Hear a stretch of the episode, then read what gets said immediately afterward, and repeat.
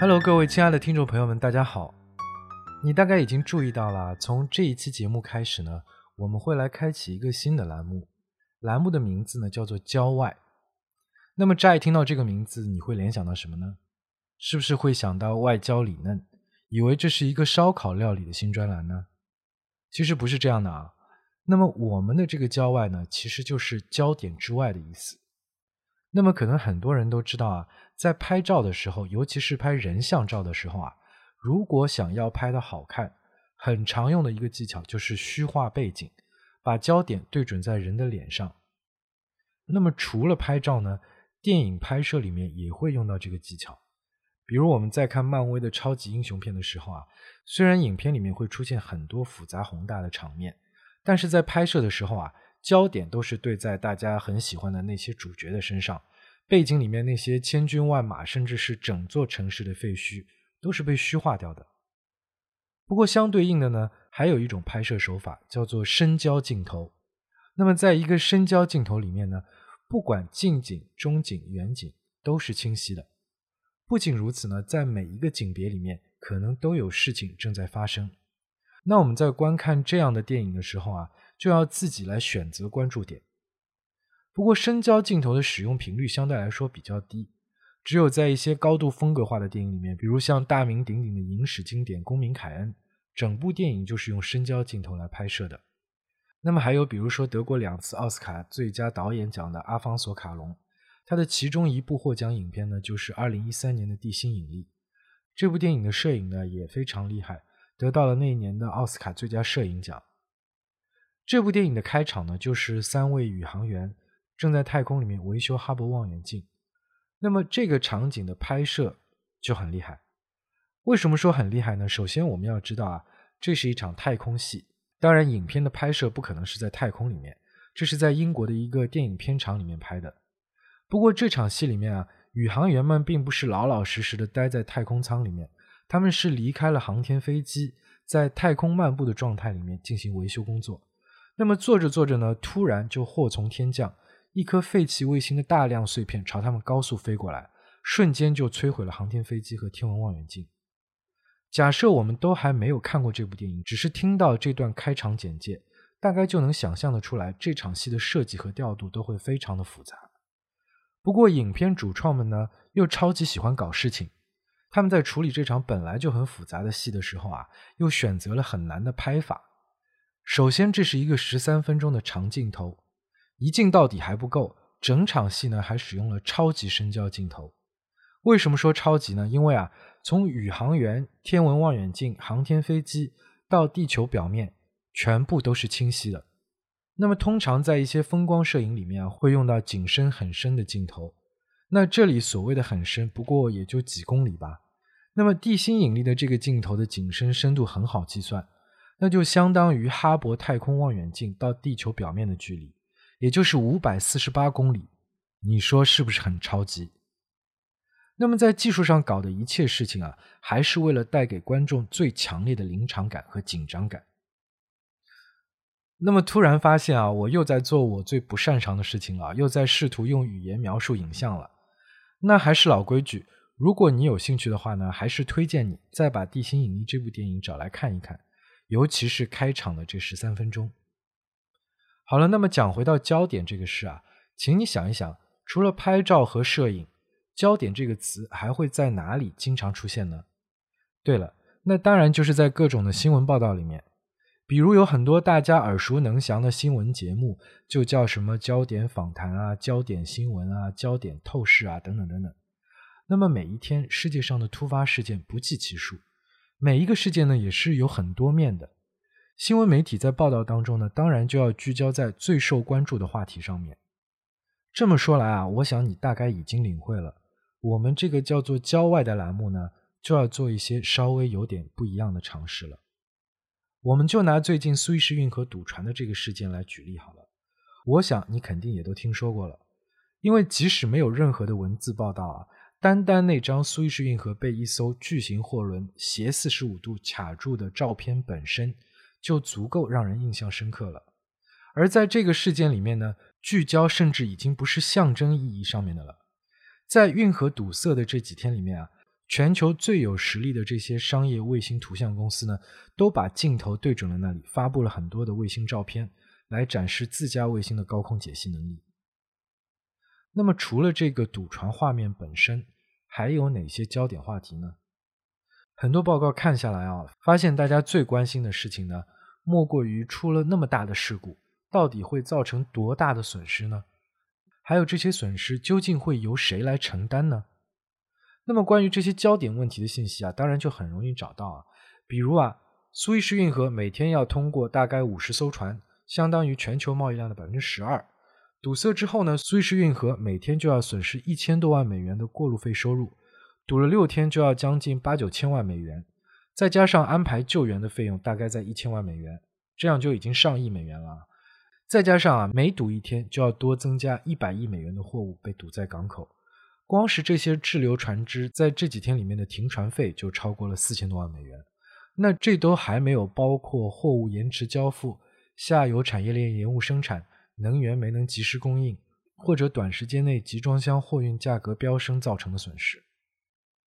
那么这次事故的主要负责人呢？目前普遍认为都是长次号的船东，日本的正荣汽船。虽然船身的涂装都是台湾长荣海运的标识。不过这艘船呢，实际是由长荣海运向船东安石租赁的。船东不仅要提供货轮，还要附带完整的船组人员和维修等等一切配套设备和服务。那么正荣汽船方面的高管啊，不仅已经开过了新闻发布会出来道歉，还公开透露啊，他们投的保险可以覆盖高达三十一亿美元的保险赔偿。这次发生的救援费用呢，应该是由船壳险这种险种来覆盖。这个体量的船只，通常的船壳险保额呢，应该超过一亿美元。其他的损失呢，通常会由一种叫做保赔协会的机构来赔付。那除了上面关于损失和赔偿的问题呢，大家还特别关心的是呢，发生了这么棘手的事故，苏伊士运河管理当局可以采取哪些措施来让长次号重新上水脱困，让苏伊士运河重新通航呢？那也有很多报告都说了啊。苏伊士运河管理局找了一家荷兰拖船公司合作，采取的主要措施呢有用拖船拖、用挖掘机清理淤泥，必要的时候呢将会考虑卸掉长次号的一部分货物。就在这几天之内呢，来自全球各地驰援的远洋拖船，让救援队的拖曳能力呢增加了好几倍。而三月二十八号呢，出现了今年的第一个近地满月，也就是我们俗称的超级月亮。那么，超级月亮对地球潮汐的影响呢，让当天的涨潮水位比平时高出将近半米。救援队呢就充分利用了当天的潮汐，终于让长次号在三月二十九号的下午成功脱困。当天晚上呢，苏伊士运河就又恢复了双向的通航。好了，那么刚刚说的这些呢，都是已经被充分报道过的，大家随处可见的内容。那我们下面要聊的呢，就是在新闻聚焦里面被虚化掉的。也就是被轻轻带过，或者根本没有被关注到的一些话题。不过呢，这就意味着做这个专栏啊，每次都要等到某个新闻事件被充分讨论过之后，再来聊一些大家没怎么聊过的话题。所以可想而知呢，这个栏目肯定会在时间上面有一定的滞后，那么也可能会比较的缺乏重点。那你可能就要说了啊，没有时效性，没有重点。不就是我们的节目一以贯之的风格吗？好吧，那我就孤往言之，请你就孤往听之。今天呢，我们就从长次号事件聊起，退一步看看，或许会看到一个比较不一样的海阔天空。生姜 FM，这一次的堵船呢，是一件非常国际化的事件。那么网上就有人总结的很好啊，说这次是台湾公司向日本船东租的一艘巴拿马船，堵住了埃及的运河，然后呢，全世界都不好了。那我们不如就从这句精辟的总结来展开讲吧。长次号货轮的所有人或者说它的船东就是正荣汽船，是一家日本企业。那么建造这艘货轮的船厂呢，可能大家也都听说了。也是一家日本公司，叫做金智造船。那么这两家公司是什么关系呢？这个正荣汽船就是金智造船的全资子公司，而且这两家公司呢都在日本的金治市。那么这个金治市啊，是在日本四国地区的爱媛县，就在濑户内海的海边。它是爱媛县的第二大城市，不过总的人口规模呢，也就十五万人，在我们看来呢，也不算大。不过啊，这个金治市是爱媛县乃至整个四国地区制造业的领头羊，每年的工业制成品的产值呢，大概达到了一兆日元，大概相当于六百亿人民币吧。那么这个产值算不算高呢？我们就拿杭州市的余杭区来和它比较一下好了。余杭区去年的工业增加值大概在五百亿左右。那么这个工业增加值的概念呢，也就是说某个地区总的工业产值减去消耗掉的原材料啊、燃料啊这些产值，那么和我们刚刚提到的工业制成品的产值大概还可以粗略对应的。那么这么一比下来呢，金治市的工业生产规模。其实和我们杭州市的一个区基本上是在同一个数量级的。不过我们再来看看人均啊，根据去年的统计数字啊，余杭区的常住人口接近两百万，那么金治市的人口刚刚也提到过只有十五万，所以由此可见啊，这个地方的产业工人的生产效率应该还是非常厉害的。那么金治市主要都有什么产品呢？它有两个特别重要的产业，一个啊是毛巾。金治市的毛巾制造业已经有超过一百年的历史，那里每年生产的毛巾占全日本毛巾产量的百分之五十以上，也就是说，在日本占绝对领先的市场地位。那么除此之外呢？金治市是日本造船业、海运业和船舶相关行业最繁荣的城市，是日本的海事重镇，而其中呢，金治造船就是日本最大的船厂，所以在金治市呢，也孕育出了很多的船东。那么船东是做什么的呢？这就好比房东是出租房子的，船东也就是出租船舶的租赁公司。比如正荣汽船啊，就是从他的母公司买船，再出租给其他的航运公司。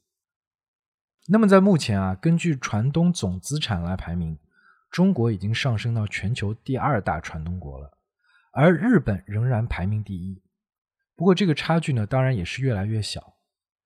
那么，单单在金治和周边地区的这些独立船东呢，就一共拥有八百三十艘远洋货轮，占到全日本运力的三分之一。所以在全球范围内啊，有四大船东之说，那就是船东最密集的四个地方，分别就是北欧、香港、希腊，还有一个就是金治船东。那么接下来我们再简单聊聊长荣海运啊，长荣海运的创始人张荣发先生呢。是一位白手起家、创造千亿资产企业帝国的励志典型啊！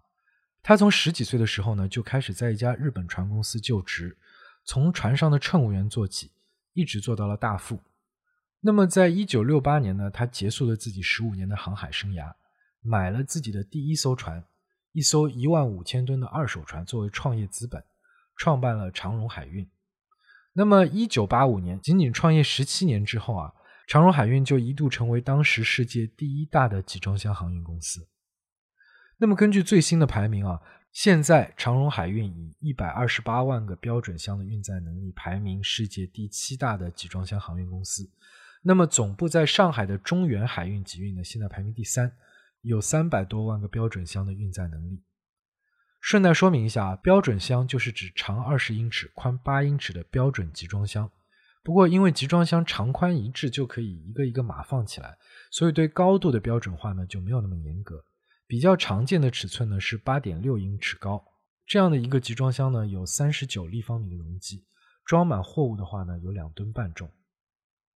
那么这次的长次号啊是长荣海运在二零一五年向金治造船定造的十一艘船其中的一艘，他们的船名呢都以 Ever G 打头。比如长次号呢，就是 Ever Given，同一批船里面呢，还有比如叫 Ever Golden、Ever Glory、Ever Genius 等等啊。这批船呢，被称为长荣黄金级货柜船，是目前世界上最大的货柜船，运载能力全部超过了两万个标准箱。这批船呢，也都已经交付使用了，现在全部都在服役当中。那么我们可能会有这样的疑问啊，既然这艘船是台湾公司向日本公司订的货，船东也是日本公司，那么为什么他的船籍会在巴拿马呢？这就是海事业务当中所谓的挂方便旗 （flag of convenience） 的这种操作。也就是说啊，一艘船的船东可以在别的国家给这艘船办理注册，并且挂那个国家的国旗。那挂了别的国家的国旗，为什么会更方便呢？其实从古罗马时代起啊，就已经出现了有的商船为了防止被敌方的军舰发现，悬挂假的国旗的这种做法啊。而直接在国外注册船籍的这种操作呢，最早是在上世纪的二十年代。那么我们知道啊，那个时候正好是美国实行禁酒令的时期。那美国的一些船东啊，为了逃避禁酒令，在船上向乘客供应酒水，就开始把美国的一些船注册到了巴拿马。那这么做了之后啊，这些船主渐渐又发现了很多其他的好处，比如税收方面的优惠。巴拿马对于船东是免征个人所得税的。另外啊，美国的海事法律里面对海员的报酬、工作环境、安全标准等等都有很全面的保障条款。但要是挂上了巴拿马旗呢，就可以雇佣更加便宜的外籍船员了。就像这次长次号上面的全体船员就都是印度人。那么再比如啊，在海运市场上面一直存在着一个很独特的市场需求，那就是举办在豪华游轮的甲板上面，由穿着制服的老船长主持的海上婚礼。这被很多人呢认为是最终极的浪漫、最有仪式感的婚礼。不过有这个打算的年轻人呢，一定要当心了，并不是所有的船长都有这个资格来主持婚礼的。那么这个资格取决于什么呢？其实呢，就是取决于游轮注册国的法律。为了提供这个服务啊，一些游轮就被注册到了百慕大、马耳他或者是巴哈马。那么在十年之前啊，有一则新闻，几位温州商人集资四千五百万美金，从赌王何鸿燊手里面买下了亚洲之星游轮。这艘游轮呢，就是香港第一艘可以合法举办海上婚礼的游轮。那么它的船籍呢，就在巴哈马。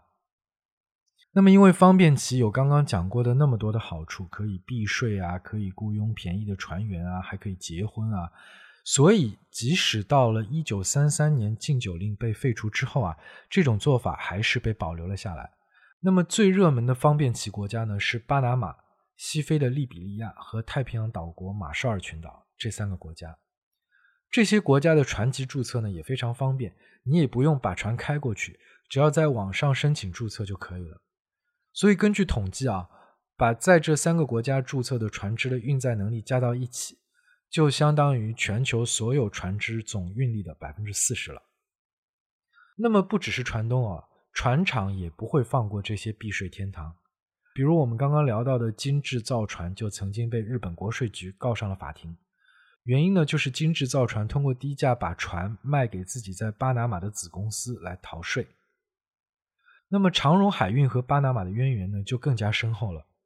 长荣海运从一九七二年开始建立中南美航线，从此以后呢，就陆续在巴拿马总共投资了数百亿新台币，一直呢就是巴拿马最大的台商。那么长荣海运的两百艘船的船队里面呢，挂巴拿马旗的呢就有四十几艘。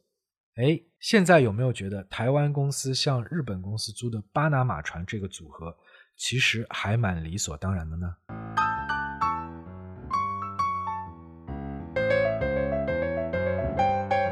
那么接下来呢，我们再来聊聊这次事件的另外一位主角——苏伊士运河。大家都知道啊，苏伊士运河的两头连接了红海和地中海，是连接亚欧两个大洲之间的重要航路。如果不走苏伊士运河呢，亚欧之间的海运就要绕过整个非洲大陆。航程呢就要多花十多天，相当于两倍左右的时间。那么苏伊士运河流经的这块地方呢，叫做苏伊士地峡。什么是地峡呢？我们都知道海峡嘛，这个峡从狭长的峡，两块大陆之间的狭长海域就叫做海峡。那么相对应的，两块大陆之间的狭长陆地就叫做地峡。那么世界上的运河有大有小。比如中国的京杭大运河就是全世界里程最长的运河，那么运河也有短的，比如大家都很熟悉的日本大阪的道顿窟。到日本旅游呢，一定要去那里吃吃吃，买买买。那其实我们熟悉的是道顿窟周围的这个商业街区，而日语里面呢，把运河也叫做窟川。这条道顿窟呢，就是一条不到三公里的小运河。不过不管运河的大小啊。开凿运河需要投入大量的金钱和人力。隋朝的时候，为了开凿大运河，征用了数百万的民夫，很多的历史研究都认为，大运河工程是造成隋朝灭亡的一个重要的原因。所以，为了降低开凿的难度，节约工程的投入啊，在规划运河的时候呢，就会选择在两块大陆之间最狭窄的地方，通常还要利用到一些天然的湖泊和河流。苏伊士的运河呢，其实是人类历史上最早的运河工程，从三千年前就开始动工了。那个时候，中国的夏朝才刚刚建立了一百多年，总之就是特别特别古的古代。那么可想而知，对于那个时候的技术水平来说，要打通红海和地中海是不可能的。所以，苏伊士古运河和现代苏伊士运河的位置是不一样的。南面呢，同样是连接了红海，不过到了中间呢，就转弯向西面通到尼罗河。那么船只呢，就可以通过尼罗河再进入地中海。即便这样呢，整个工程断断续续的用了一千年的时间。直到埃及被波斯占领之后，才由波斯国王大流士完成了建设。而之后的一千年里面呢，随着王朝的更替，古运河又不断被改进、摧毁和重建，一直到埃及又被阿拉伯帝国占领的时候呢，阿拉伯帝国的哈里发为了镇压内乱、切断敌方的补给，在公元八世纪的时候下令废弃了这条古运河。那么又过了一千年。埃及又进入了拿破仑占领时期，那么拿破仑啊就想要打造直接打通红海和地中海的苏伊士运河2.0。不过因为当时的地质勘探出现了误差，计算出来啊红海的海平面要比地中海高出8.5米。虽然也不是造不了，不过这就要在运河系统里面再加上船闸等等配套的设施，难度和成本都太高了，计划呢就被搁置了下来。不过，在之后的几十年里面啊，又经过了很多地形学家和工程师们反复的论证，终于得出了结论：红海和地中海的海平面基本没有高度差。于是，一家专门运营苏伊士运河的公司就被组建了起来。那么，为了筹措修建运河的资金，苏伊士运河公司在组建不久之后呢，就发起了 IPO。IPO 的招股说明当时是这样说的：公司一共要发行四十万股股份，每股五百法郎。也就是总共募集两亿法郎，计划用六年的时间完成开凿苏伊士运河。运河通航之后啊，估计每年能产生三千万法郎的通行费收入。而公司呢，也已经得到了政府的特许，有权独家运营苏伊士运河九十九年。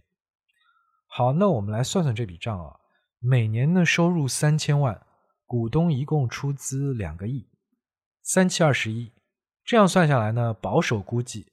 这笔投资十多年就可以回本，剩下来的八十几年呢，那就是净赚了。所以这次 IPO 在法国的认购情况不错，法国投资者认购了超过一半的股权，其余的股权呢，主要由当时的埃及政府认购。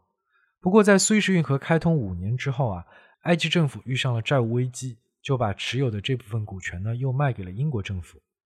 那么这个股权结构呢，对后面的故事很重要。所以再强调一下啊。苏伊士运河公司绝大部分的股权都在英法投资者的手里。那么圈到了钱之后呢，当然就要开始干活了。那么我们来看看苏伊士运河的开凿工程有多艰难啊！苏伊士运河建成之前啊，这个区域原先是一大片干燥的盆地地区，很少有人定居，所以头两年呢，只能做两件事：一面修建沿途供应淡水的水渠，一面呢就游说埃及政府。允许公司强制征用各地的佃农充当工程劳力。两年之后啊，水渠也建成了，而政府也同意运河公司强征劳力。于是，马上有数万的佃农被迫穿越撒哈拉沙漠来这里参加劳动。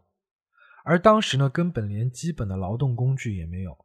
到了最高峰的时候啊，从红海到地中海，有六万人在徒手挖掘运河。而整个的苏伊士运河工程前后，总共雇佣了一百五十万人。有些研究估计啊，因为严酷的工作条件，工程期间死亡人数超过十万人。那么，强制劳动在工程的后半期受到了欧洲社会广泛的舆论谴责。迫于社会压力呢，拿破仑三世颁布法令，禁止使用强制劳力。所以，工程的后半期主要靠各种挖掘机械。不过在那个时代啊，大型机械还没有实现批量化生产，所以所有的机械呢都是单独定制的。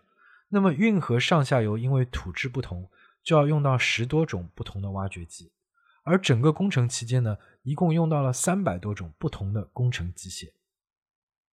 那么终于啊，在一八六九年，苏伊士运河竣工通航，工程耗时超出预期一倍，资金投入超出预算两倍。不过呢，苏伊士运河的通航马上就改变了全球航运的格局。比如我们很熟悉的凡尔纳的小说《环游地球八十天》，就是在苏伊士运河通航三年之后推出的。结合美国建成不久的横贯大陆的铁路网。环球旅行者就可以以创纪录的时间环游世界。那么这部小说的序幕就是男主 Phileas Fogg 从伦敦乘火车出发，再换乘轮船到苏伊士港，再从苏伊士港搭客轮航行了十三天，就到达了印度的孟买。那么在运河通航之后的这六十年里面啊，苏伊士运河公司的净利润总共达到了三十五亿法郎。刚刚说过啊，这家公司绝大部分的股权都在英法投资者的手里，所以这些利润呢也就被他们分掉了。那么一直到了上世纪的五十年代，当时的埃及呢已经摆脱了英国的殖民统治，成为了一个独立的共和国。但是英国呢还是不肯放弃苏伊士运河，因为它的经济利益和战略价值实在是太高了。那么在一九五六年呢，埃及总理纳赛尔宣布将苏伊士运河国有化。英法两国呢，于是就跟一直与埃及不和的以色列密约，对埃及开战，史称苏伊士运河危机。这场军事行动啊，大概也就持续了一周左右啊。埃及军队在三个国家的夹击之下呢，兵败如山倒。不过，这场胜负悬殊的较量呢，在战场之外出现了反转。首先啊，这场战争刚刚发动，就被国际社会认为是一场殖民主义的侵略战争。那么美国呢，就首先开始对英国实施经济制裁。苏联呢，马上召回了以色列大使，并且向英法两国提出警告：如果不停止侵略行为，就要采取军事措施，必要的时候呢，将动用核武器打击。那么在强大的国际压力之下呢，本来胜券在握的三国呢，只能同意停火，并且从西奈半岛撤军。而为了确保各国遵守停火协定啊。当时的加拿大外务部长皮尔森就向联合国建议，派维和部队入驻苏伊士运河，这也是联合国的第一次武装维持和平行动。那么事情发展到这里呢，还远远没有完。苏伊士运河危机呢，对国际政治格局产生的连锁反应，远远超出了当时军事上的成败。那么最得意的呢，当然是埃及，成功夺回了运河。由直属政府的国有企业苏伊士运河管理局取代了苏伊士运河公司，获得了运河的一切权利。最受伤的呢是英国，当时的首相 Anthony Eden 在两个月之后呢就告病辞职。Eden 到现在呢还普遍被英国学者认为是二十世纪当中啊最糟糕的一轮英国首相。那么英法两国在这次事件之后啊都加速了非殖民化的进程，在之后的几年当中呢。很多英法的殖民国家获得了独立，那这两个国家的全球领导地位呢，也同时受到了无法恢复的重创，降格成了区域性的强国。从此之后呢，由美苏两国接手，正式形成了美苏两极的世界格局。在这次危机当中的法国啊，受到了苏联核威慑的震撼，下定决心自主研发核武器，而欧洲各国呢，也吸取了教训。看清楚了，美国是一个不可靠的盟友，于是呢，就在第二年，六个欧洲国家签约成立了欧洲经济共同体，也就是后来欧盟的前身。那么值得一提的呢，还有建议武装维和的那位加拿大外长皮尔森，他在这次危机当中的贡献啊，给他赢得了一座诺贝尔和平奖。他也在六年之后当上了加拿大的首相。但是苏伊士运河危机当中发生了一件事情啊，一直让他耿耿于怀。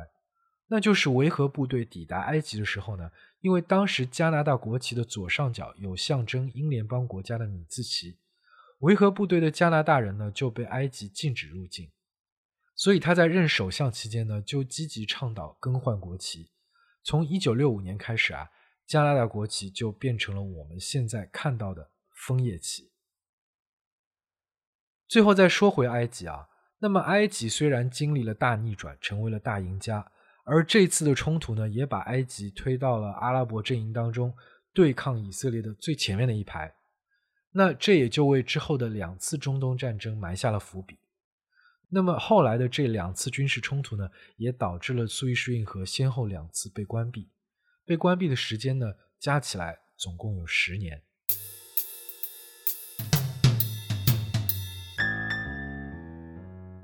现在的苏伊士运河啊，全长一百九十三公里，深二十四米，宽二百零五米。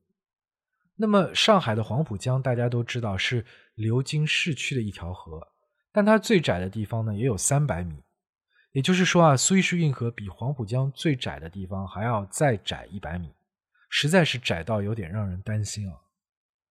而我们同时也看到啊，航运公司对货轮的运力要求越来越高，船呢也做得越来越大，但是在船舶工程学里面啊，就有一些重要的指标限制了造船的尺寸。那么现在我就列举几个重要的指标来考考你啊，听清楚啊，Swiss Max、Panamax、Malacca Max。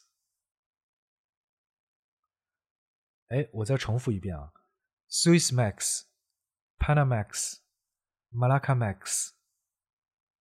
好了，听不懂的同学呢也不要着急啊，我来提示一下这一题的解题思路。你是不是发现啊，这三个术语？Swiss Max、Panamax、Malacca Max 都是以 Max 结尾的，那么它们的前缀呢，其实就是全球三条重要的水道的名称，是不是猜到了？对了，Swiss Max 就是能通过苏伊士运河的最大船只的尺寸，Panamax 呢就是巴拿马运河对船只尺寸的限制，而 Malacca Max 当然就是马六甲海峡的通过尺寸了。好了。那最后呢，就拿这一次长次号的尺寸来对照一下 Swiss Max 的各项参数啊。先说结论吧，这些参数呢，当然全都符合，没有问题。不过两者之间的差值之小啊，实在让人觉得船只顺利通过运河，真的是既需要技术又需要运气的一件事情。好的，来了啊，长次号的宽度五十九米，Swiss Max 的上限是七十七点五米。长次号满载的吃水深度是十四点五米，Swiss Max 的上限二十米。运河限高六十八米，那么长次号的船体深度加上十层集装箱的高度，大概不到六十米。还有运河管理局要求船只长度不超过四百米，那么长次号正正好好三百九十九点九四米。